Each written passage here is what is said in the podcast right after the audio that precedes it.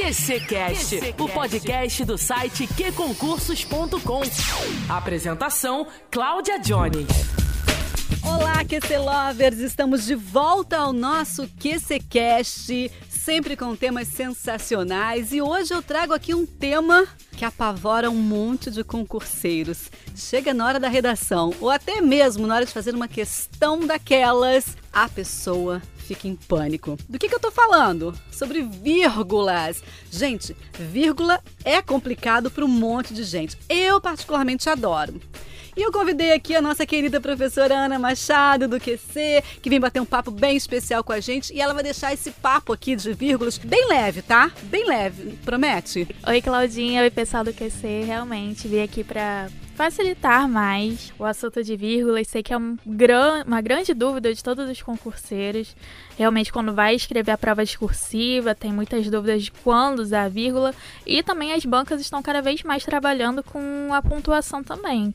Então é importante saber esse conteúdo. Ana, qual é a banca assim que você acha mais sinistra em relação à vírgula? Olha, eu venho notado, principalmente agora que eu tô também trabalhando, gravando questões aqui no QC, e eu pego muitas questões da FCC que ela gosta muito de trabalhar com esse conteúdo e ela embaralha a mesma frase, faz de um jeito que o aluno tem que colocar a frase na ordem direta, tirar da ordem inversa para conseguir achar ali a pontuação correta e assim acertar onde fica a vírgula ou não. Mas vírgula dá pra gente aprender direitinho, dá não? Dá sim, dá sim. O bom é que são poucas regras, dá para gravar.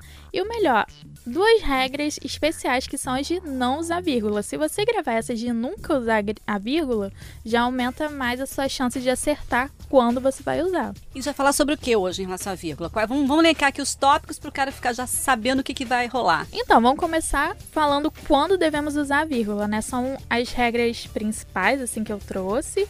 E são um pouco bem maiores do que de não usar. Como eu falei, não usar são apenas duas regras bem curtinhas e que se o aluno gravar, vai saber rapidinho quando não usar. Realmente as de quando usar são mais extensas, mas vai ficar fácil quando ele estiver praticando. Eu acho que o grande momento em que o cara se desespera mesmo é quando vem um E. Quando é que a gente bota vírgula antes do E? Ou depois do E? Então, vai depender do objeto que está na frase, né? Se for, se estiver elencando ali um objeto direto, né, o mesmo objeto direto, aí pode ir colocando a vírgula. Eu indico sempre colocar um E antes do último elemento ali da frase, né? Antes de, do último objeto. Tem alunos que preferem até não colocar esse E no final, mas eu sempre recomendo para não ficar também com muitas vírgulas no texto, né? É bom colocar uma conjunção. Então percebam que o caso vai esquentar por aqui, né? Vamos então começar? Vamos, vamos começar a assustar e desassustar os nossos amados QC lovers, concurseiros. Qual é o primeiro caso, Ana, que a gente vai tratar aqui? Então, a gente até já deu aqui um. Começou um papinho que é sobre usar vírgula quando a gente tem um. elenca vários objetos, né? Então, por exemplo, se você está escrevendo uma frase está colocando vários objetos diretos, então você vai separar eles por vírgula. E eu sempre indico, antes do último elemento que você for colocar na frase, colocar esse E, né? Uma conjunção. Pode ser um E, pode ser o ou, um nem Depende aí do sentido que você quer passar no texto. Então, por exemplo, aqui, as crianças adoram sorvete, bolo, chocolate, balas, pipoca e doces em geral.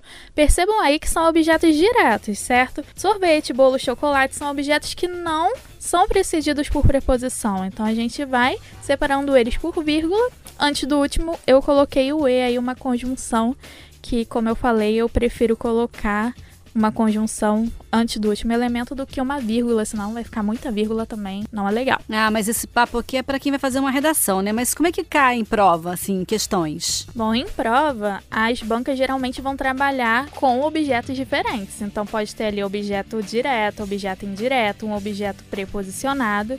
Então o aluno deve estar atento se ele pode ou não colocar ali, dependendo do contexto também da frase, que ele vai saber se entra vírgula ou não. Você falou sobre a conjunção nem. E aí a pessoa pode usar, por exemplo, Enem? Então, aí não, né? Porque aí vai causar também um desvio. Na verdade, nem um desvio, um vício de linguagem, né? Porque aí vai ficar parecendo que você está falando do Enem vestibular, e não é? Mas o NEM, mesmo sendo assim, muitas pessoas e até professores consideram uma conjunção informal, ele está presente nas gramáticas, na norma culta da língua portuguesa, então pode ser sim utilizado, mas Enem não, né? Porque a conjunção nem significa o que, Ana? O nem seria como um não, só que melhorado, vamos dizer assim, né? Ele ficou, enquanto não a gente tem classificado como advérbio de negação, o nem entra como uma conjunção, como se fosse um não é, né? Um advérbio junto com o é e virou o NEM. Vamos passar para o segundo caso de terror da vírgula. Então, o segundo caso também eu acho bem fácil, que é o aposto, Não, né? Dá licença, você acha fácil tudo, tá, professora? Não, eu acho fácil porque o aposto é um termo acessório que os alunos sempre aprendem com facilidade, eu vejo na minha experiência. O que, que é o aposto? Então, nós temos o aposto explicativo, enumerativo, e o que eu vou explicar aqui é o aposto explicativo, que é ele que vai precisar da vírgula. Quando a gente se refere a uma pessoa, por exemplo, e fala uma qualidade daquela pessoa, por exemplo, Pelé, rei do futebol. Esse rei do futebol é um aposto de Pelé. A gente está qualificando ali essa pessoa através de uma informação, de uma explicação. Então, por exemplo, aqui, ó, a moça, prima da minha amiga, não quis comer nada. A gente tem um aposto explicativo, prima da minha amiga, ou seja, não é uma moça qualquer. Ela é prima da minha amiga. Então a gente tem aí o aposto explicativo e vai ser isolado sempre por vírgulas, tá, pessoal? Então, se você está colocando um aposto na sua frase, ele sempre será isolado por vírgulas. Tem algum aposto que não tenha vírgula? O enumerativo, né? Geralmente o enumerativo a gente utiliza dois pontos.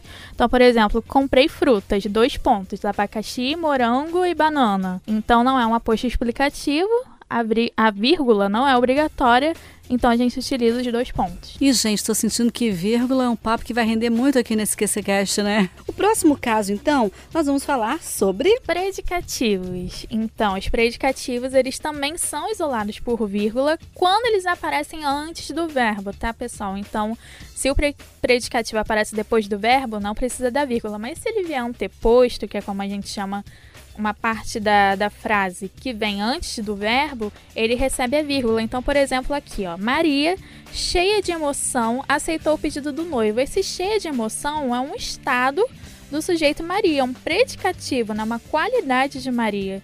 Então, esse cheia de emoção ele vai ter que ser isolado por vírgula também, por se tratar de um predicativo do sujeito e que está ocorrendo antes do verbo aceitou. Então, predicativo do sujeito antes de verbo é isolado por vírgula também. Ah, tem uma coisa muito especial, aquela, aquela parte do chamamento. Como é que chama mesmo? É o vocativo, e é o próximo tópico que a gente vai entrar agora. O vocativo ele é sempre isolado por vírgula. Então, se você está utilizando aquela função sintática que tem o papel de chamar, por exemplo, menino, desce já daí, esse menino é o nosso vocativo, então ele vai ser o quê? Isolado por vírgulas, tá? Então, sempre é só lembrar, aposto explicativo e vocativos são isolados por vírgula. Tem uma coisa curiosa que até gosto. Como é que chama aquilo que quando você fala é isso, é aquilo, é aquilo outro, é aquilo outro, tudo separado por vírgulas? Então, quando a gente usa muito e, trata-se de uma figura até de linguagem que a gente chama de polissíndeto. Amo isso, amo, amo essa palavra, não lembrava.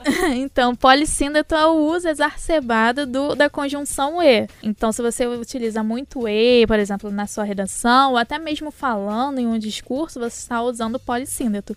E o assíndeto é o contrário, é quando você utiliza muitas vírgulas e nenhuma conjunção. Também é uma figura de linguagem e muito utilizada também nos textos literários. Tem autores da nossa literatura que se utilizam muito do assíndeto. Então, qual é o próximo tópico? Agora são cartas e endereços. Mas a gente não escreve mais cartas, é tudo e-mail agora. Opa, mas você esqueceu de uma ótima informação para o concurseiro. Quando ele for lá assinar posse no documento oficial, vai estar tá lá a cidade isolada por vírgula e depois a data. Opa! Ah, e redação oficial também pode cair, né? Exatamente. Está lá estipulado no nosso manual até de redação oficial que datas quando a gente coloca o nome da cidade e a data logo depois, esse nome da cidade tem que ser isolado por vírgula. Gente, agora é o pior para mim, que eu acho. Adjunto adverbial que, que a gente faz? Pois é, Claudinha, a gente tem um, uma estrutura sintática base, padrão, que é aquela sujeito, complemento, na verdade, sujeito, verbo, com, complemento, e, porventura, um adjunto adverbial, que a posição padrão dele é ao final da frase. Só que, às vezes, esse adjunto adverbial pode vir no início da frase, no meio. Então a gente vai ter que utilizar a vírgula para isolar esse adjunto adverbial. Então, por exemplo, eu trouxe aqui essa frase: Na manhã daquele dia, João saiu sem dar explicação. Na manhã daquele dia, o nosso adjunto adverbial. Vejam que ele está o quê? No início da frase. Então, se ele está deslocado da sua posição habitual, ele vai receber vírgula, diferentemente se ele, se ele estivesse no final da frase, aí não precisaria da vírgula. Então é somente se a adjunta adverbial estiver deslocado no início ou no meio da frase que ele vai receber vírgula. Tem aquela coisa de grande, cauda longa. Na manhã daquele dia é um, um, um adjunto adverbial grande. Naquela manhã. Isso, a gente. Você está falando aí do adjunto adverbial de um corpo extenso e um corpo pequeno. Quando a gente fala de corpo extenso, são adjuntos adverbiais formados por três ou mais palavras. Então, por exemplo, na manhã daquele dia, mais três palavras. Então, obrigatório o uso da vírgula. Agora, se fosse, por exemplo, me diz aí um adjunto numa manhã. Duas palavras, é de corpo pequeno, então aí a vírgula pode ser optativa, tá? Mas, mas é bonito, não é? Não é mais bonito você botar uma vírgula? Eu, eu sou grande defensora da vírgula, então eu sempre coloco nos meus textos, mesmo, mesmo que seja um adjunto de corpo, corpo pequeno, a vírgula. Então, vírgula, aquilo aconteceu. Isso é, é cabível, vírgula ou não? Você já está entrando no próximo tópico. Ah.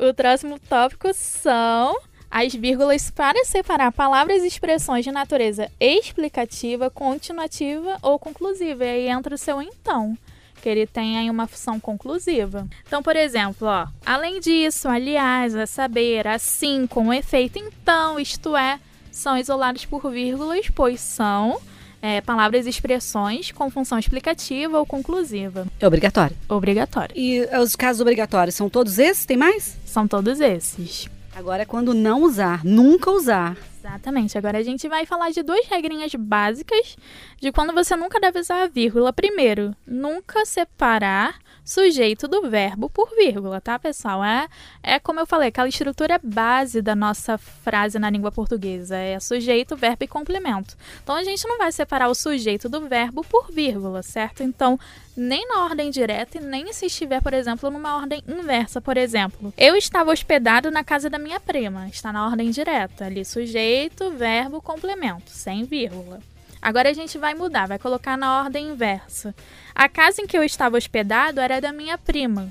A gente também não vai utilizar vírgula, mesmo que a gente troque o lugar ali do sujeito, do verbo, coloque na voz passiva, não vai entrar vírgula também. Ah, facinho. Facinho. E a última de nunca usar é que não se separa também o verbo do seu complemento por vírgula. Então, se a gente nunca vai separar o sujeito do verbo por vírgula, a gente também não vai separar o verbo do seu complemento. Eles são uma família, não pode separar por vírgula. Então, aqui, ó, tem horror das baratas.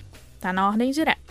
Agora, se eu coloco o complemento antes, das baratas tem horror, também não vai, não vai receber vírgula porque a gente não separa o objeto do seu verbo por vírgula. Ah, gente, na boa, não é tão ruim assim, tá vendo? Rapidinho, em quantos minutos?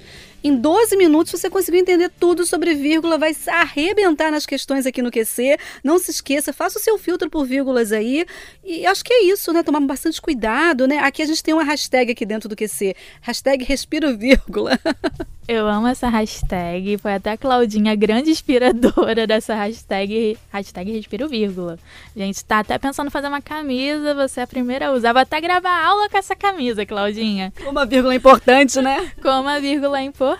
Então, pessoal, é muito fácil. É só vocês revisarem as regras. A gente tem aula sobre o assunto no QC. Tem várias questões também sobre o assunto no QC. Inclusive com comentários meus aqui, ó. Deixem o seu like lá. E é isso. É, eu acho que é só treinar, treinar, treinar, treinar que você consegue chegar à excelência, não tem jeito. Professora Ana Machado, mais uma vez, muito obrigada pela sua presença e você vai voltar com outros tópicos aqui, né? Claro, eu sou convidada de honra, né, Cláudia? Então pode me chamar sempre que eu estarei aqui firme e forte. Até porque a gente é só bater noutra salinha que ela aparece. Gente, o nosso querido QCCast fica por aqui. Sexta-feira tem mais. Tem um resumão com a Nara Boechat para você curtir e ficar por dentro do que vai acontecer, o que está acontecendo nesta semana no mundo dos concursos, tá bom? não se esqueça de treinar muitas questões de vírgula. Depois a gente vai querer saber o resultado, tá bom?